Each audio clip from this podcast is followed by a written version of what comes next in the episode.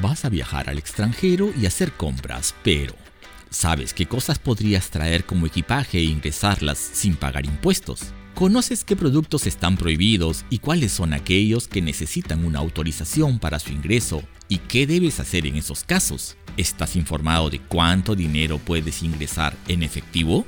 Para aclarar estos temas que sin duda serán útiles cuando viajes y hagas compras en el extranjero, tenemos hoy a una simpática invitada. Se trata de Clara Paz, supervisora de la SUNAT, a quien saludo y doy la bienvenida. Hola Clara, muy contento de tenerte aquí en Luchito Tributario. Hola Luchito, el gusto es mío y aquí estoy para responder las preguntas. Excelente Clara, comencemos. Si uno de nuestros amigos oyentes viaja al extranjero y allá compra diversos artículos que luego desea traerlos como parte de su equipaje, ¿qué es lo primero que debería saber? Bueno Luchito, vamos por orden.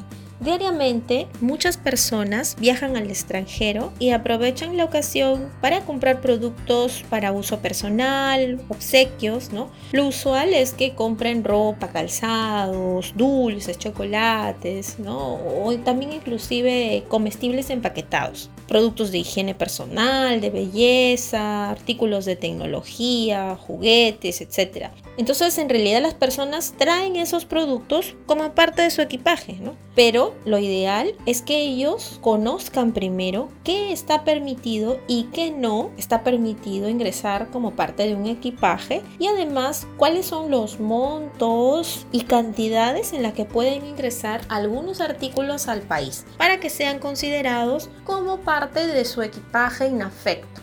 Ahora, existe un listado de bienes considerados como equipaje que puede ingresar libre de impuestos según el tipo del artículo y las cantidades que ya se han preestablecido.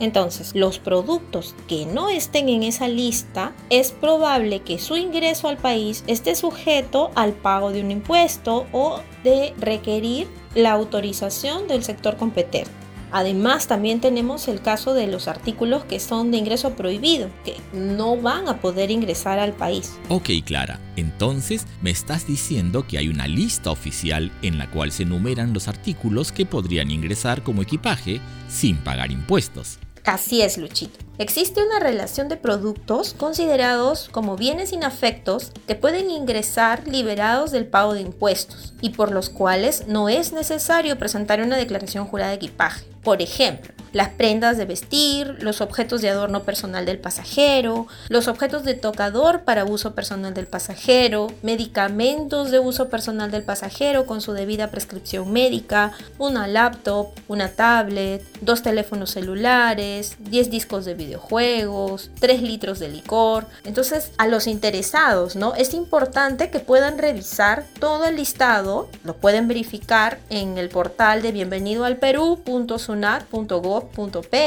Nuevamente les digo, bienvenido al Perú.sunat.gov.pe. Y bueno, otro dato importante, aquellos productos que el pasajero traiga como obsequios, siempre que por su cantidad, su naturaleza, la variedad, ¿no? en la que lo trae, se presuma que no están destinados al comercio y que en conjunto no deberán superar un valor de 500 dólares para que sean considerados como parte de su franquicia, es decir, libre del pago de los tributos. Muy bien, Clara, excelente información.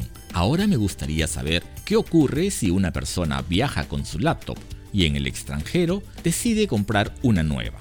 ¿Qué pasa en esa situación? ¿Tendrá que pagar impuestos por su laptop nueva? Mira, Luchito, Debido a que solo se ha previsto como bien inafecto el ingreso de una computadora portátil, es decir, libre del pago de tributos, lo ideal es que antes de salir del Perú, la persona registre la salida de esta laptop mediante el formato de la declaración de salida temporal de equipaje. Entonces, cuando regresa al país, cuenta con, con, el bien inafecto de una laptop que puede ingresar al país, porque esta que va a ingresar es la que se consideraría recién el bien inafecto. ¿correcto? Entonces no tributaría, porque ya realizó una declaración de salida temporal que acredita, ¿no? Que tal o cual bien salió de Perú. Y así como aplica para este caso de la laptop, aplica para todos los artículos que están comprendidos en la lista, como por ejemplo los teléfonos celulares, las cámaras fotográficas, ¿no? Por poner un ejemplo. Muy bien, Clara. A ver, ¿Qué ocurre si entre los artículos que una persona trae como equipaje,